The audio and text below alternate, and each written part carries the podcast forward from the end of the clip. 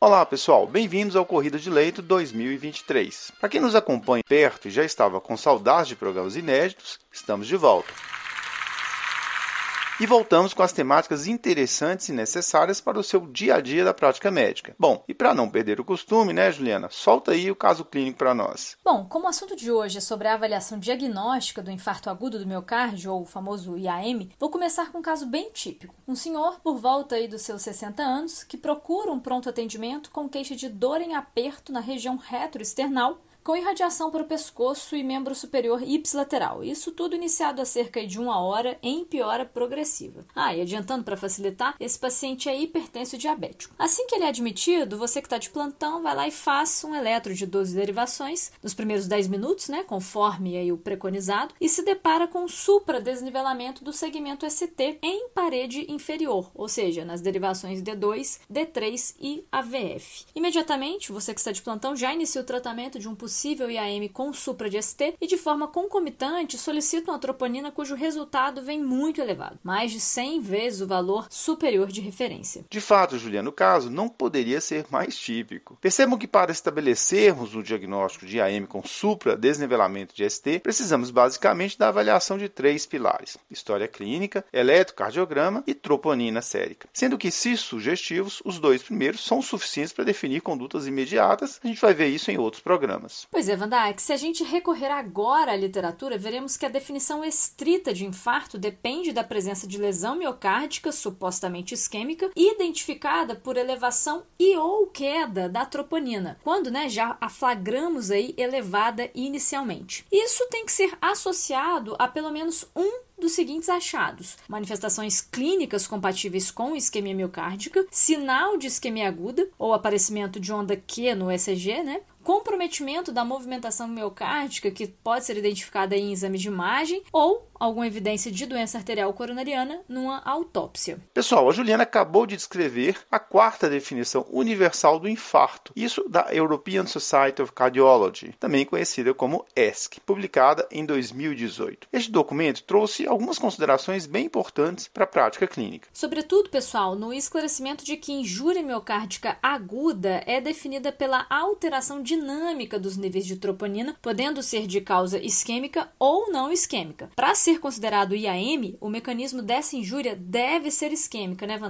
Exato, Juliana. vou aproveitar que você chamou a atenção para a troponina e já destrinchar algumas informações que são relevantes. Existem dois subtipos da troponina, a T e a I, sendo esta última aparentemente um pouco mais específica do músculo cardíaco. Porém, independentemente do subtipo, a troponina é sem dúvidas o biomarcador mais acurado e, portanto, preferível para o diagnóstico do IAM. Ou seja, a velha CKMB realmente está caindo por terra. A troponina é melhor melhor inclusive para o diagnóstico de reinfarto ou de infarto secundário a procedimentos como angioplastia ou cirurgia de revascularização miocárdica, certo, Van Dijk? Com certeza, Juliana. Nós já vamos explicar como utilizamos a troponina nessas suspeitas. Bom, voltando então à diferenciação entre infarto e injúria miocárdica que você comentou. Será que você pode reforçar essa distinção para a gente, Van Dijk? Bom, primeiro aproveitando a oportunidade, Juliana, para lembrar que a tradução ideal de injury seria lesão, ferimento. Injúria em português português geralmente se refere a ofensa, desonra. Então, myocardial injury ou lesão miocárdica é definida como elevação da troponina acima do percentil 99, sendo uma lesão aguda quando houver elevação e ou queda, e lesão crônica quando o nível de troponina elevado permanecer estável. Já o infarto agudo propriamente dito é quando essa lesão miocárdica aguda decorrer de uma isquemia,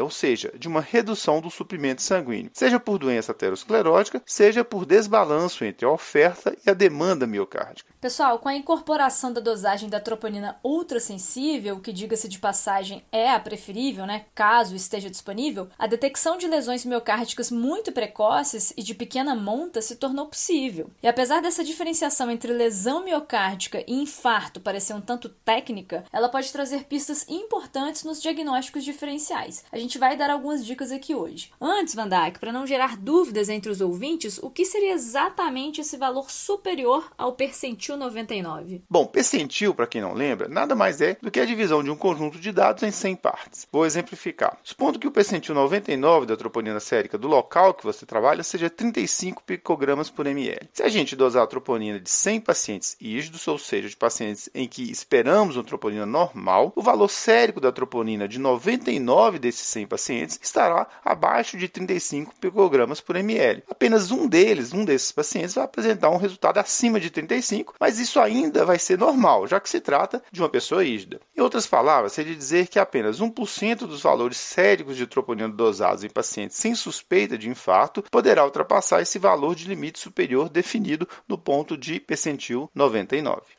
Ou seja, um percentual desprezível, né, Van?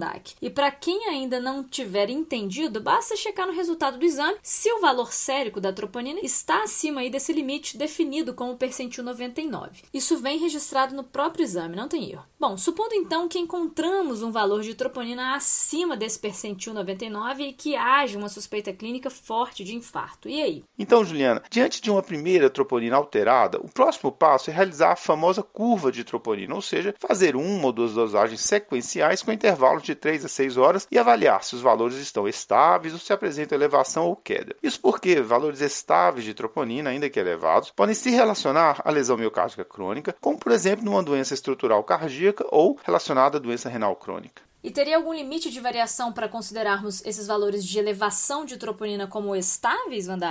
Tem sim, Juliana. Essa variação não pode ser superior a 20%. Exemplifico com um paciente renal crônico dialítico com dispneia e no qual dosamos aí uma troponina para excluir síndrome coronariana aguda sobreposta. Suponhamos que o primeiro resultado é 100 picogramas por ml, considerando o percentil 99 de 35 picogramas por ml que a gente falou. Esse valor de troponina, então, está elevado, né? Esperamos aí umas 4 horas e dosamos uma segunda troponina e o valor mensurado dessa vez vem 89 picogramas por ml, ou seja, ocorreu uma variação, mas ela foi inferior inferior a 20%. Nesse caso, essa alteração de troponina provavelmente se relaciona a outra causa que não infarto, ou a uma lesão miocárdica aguda de outra natureza. Mais provavelmente, neste caso aqui, estando associada a DRC e à sobrecarga volêmica. Nesses casos, então, não consideramos a lesão como aguda, certo, Vandak? Isso, Juliana. Como falamos, lesão miocárdica aguda demanda uma variação superior a 20%. Isso partindo de um valor absoluto de troponina acima do percentil 99, como a gente falou. Se isso ocorrer, precisamos avaliar se essa variação pode ser explicada por algum mecanismo gerador de isquemia, o que representa um infarto. Por exemplo, será que há obstrução coronariana por doença aterosclerótica associada? Ou será que se trata de uma isquemia relacionada ao aumento de demanda miocárdica, como por exemplo num ataque arritmia sustentada, ou uma redução da oferta, como acontece numa anemia grave ou no choque séptico? Em outras palavras, pessoal, precisamos definir o tipo de infarto. O tipo 1 é quando a isquemia se relaciona à obstrução coronariana por uma doença aterosclerótica, em geral com instabilidade da placa, um trombo, entre outras causas. Já o infarto do tipo 2, em geral, decorre de um desbalanço entre oferta e demanda. Apesar de parecer simples essa diferenciação, na prática ela nem sempre é fácil, né, Van Dijk? Pode ser bem desafiador sim, Juliana. Até porque um paciente com DAC, a doença arterial coronariana, pode porventura apresentar uma hemorragia digestiva com hipovolemia e anemia grave, desencadeando então um infarto do tipo 2. O contexto clínico muitas vezes atrelado a alterações típicas no eletrocardiograma pode dar pistas para a diferenciação entre o infarto do tipo 1 e do tipo 2. O caso clínico com o qual a gente abriu esse programa de hoje é um exemplo clássico do IAM do tipo 1 um homem com fator de risco para doença cardiovascular, com dor torácica típica e elevação do segmento ST no ECG. Já um paciente que faz uma curva positiva de troponina, mas em contexto de choque séptico, a explicação da isquemia e consequente lesão miocárdica recai mais sobre o mecanismo de desbalanço entre uma oferta reduzida pela hipotensão e a demanda aumentada pelo componente infeccioso. Ou seja, a grande dica aqui talvez seja levantar essas possibilidades de causas relacionadas ao infarto tipo 2, como anemia grave, um estado de choque, uma arritmia sustentada ou mesmo um espasmo coronariano, uma resposta inflamatória decorrente de cirurgias de grande porte, dentre outros, né? Mas, Vandak, na verdade existem cinco tipos de infarto, não é mesmo? Quais seriam os outros?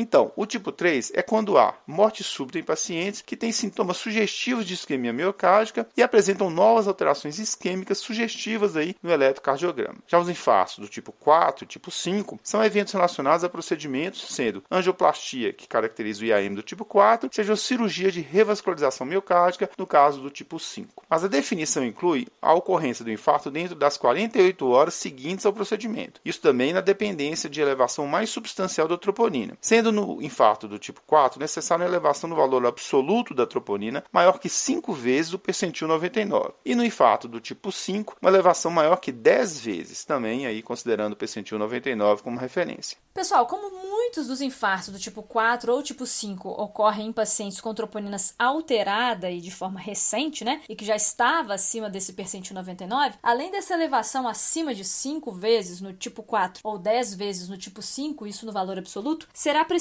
também haver uma variação acima de 20% da última troponina dosada. Vou dar um exemplo. Caso o paciente do nosso caso clínico, né, esse paciente com IAM tipo 1 bem típico, ele tenha sido então submetido a uma angioplastia e no dia seguinte ele tenha apresentado uma dor torácica novamente típica, além de um eletro característico de isquemia. Considerando que sua troponina estava cerca de 100 vezes o percentil 99, ou seja, estava acima de 3.500, na hipótese desse percentil 99 ser 35 picogramas por ml, a nova elevação de troponina para configurar o infarto do tipo 4, ela tem que ser para valores acima de 4.000 4.200, né? Para representar uma variação superior a 20% do valor basal prévio. Além, claro, de ser um valor absoluto maior que 5 vezes esse percentil 99. Muito importante você mencionar isso, Juliana, porque essa variação de 20% do valor basal prévio também representa o mesmo critério para reinfarto, caso haja uma nova suspeita dentro dos primeiros 28 dias do evento inicial. Bom, independentemente do tipo do infarto, é muito importante esclarecer que a sintomatologia de isquemia, bem como as alterações do eletro ou aquelas presentes no eco, podem ser as mesmas. O que muda é a fisiopatologia geradora da isquemia. Excelente observação, Van Dyke. Em outras palavras, pessoal, significa que uma dor torácica típica pode se apresentar classicamente no IAM tipo 1, mas também no infarto tipo 2 relacionado à anemia grave, por exemplo. Da mesma forma, também pode acontecer um supradesnivelamento do segmento ST. Claro que nesse sentido, o que pode sofrer modificações será na conduta desses pacientes, né? Mas isso será assunto aí para os próximos programas. Van Dyke, aproveita então para relembrar os conceitos de dor torácica típica e as alterações características de isquemia no eletro. Então, dor torácica tipicamente anginosa é do tipo aperto ou queimação, localizada na região retroesternal, com possibilidade de irradiar para os membros superiores, região cervical, dorso e abdômen superior. Essa dor caracteristicamente piora com esforço ou estresse emocional e alivia com repouso. No caso de uma angina sem infarto,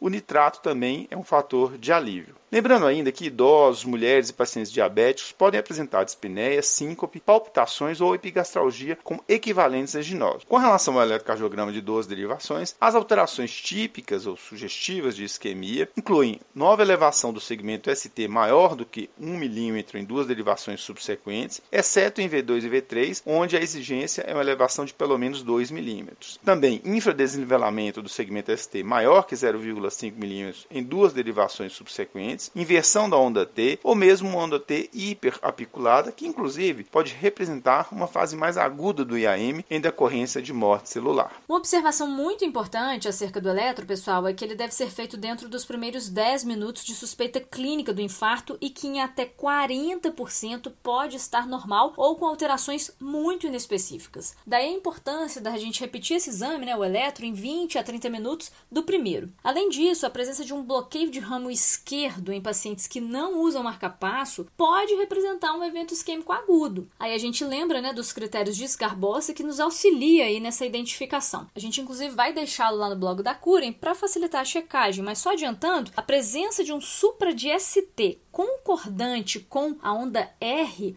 ou seja, na mesma direção do R, ela tem uma excelente especificidade para a suspeita de um bloqueio de ramo esquerdo novo, ou seja, para uma isquemia aguda. Bom, focamos mais no diagnóstico do infarto, mas não custa lembrar que em cenários de dor torácica típica ou na presença de um equivalente anginoso em paciente com fatores de risco, a ausência de elevação de troponina exclui o diagnóstico de infarto, mas o categoriza como uma angina instável, o que pode demandar um tratamento específico ou propedêutica é, de estratificação também.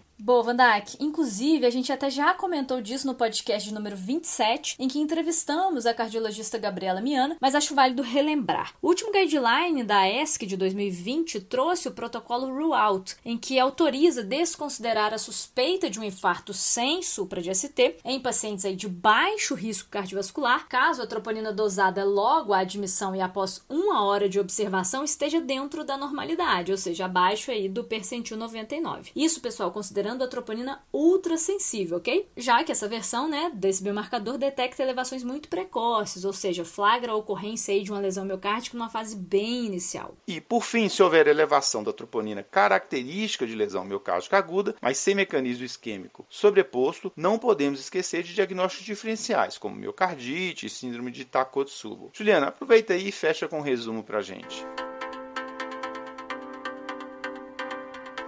A avaliação diagnóstica do infarto depende da diferenciação entre lesão miocárdica e infarto. Define-se como lesão miocárdica quando houver uma elevação de troponina acima do percentil 99, sendo uma lesão aguda quando ocorrer uma elevação e ou queda, e uma lesão crônica quando o nível de troponina elevado permanecer estável, ou seja, com a variação menor que 20%. Já o infarto agudo propriamente dito é quando essa lesão miocárdica decorrer de uma isquemia, seja por doença aterosclerótica, quando do tipo 1, seja por desbalanço entre oferta e demanda, quando do tipo 2. O tipo 3 se relaciona à morte súbita, enquanto os tipos 4 e 5 a procedimentos como angioplastia e CRVM. A diferenciação dos subtipos depende da identificação dos mecanismos causais, já que a clínica de dor torácica tipicamente anginosa e sinais de isquemia ao ECG podem ser os mesmos.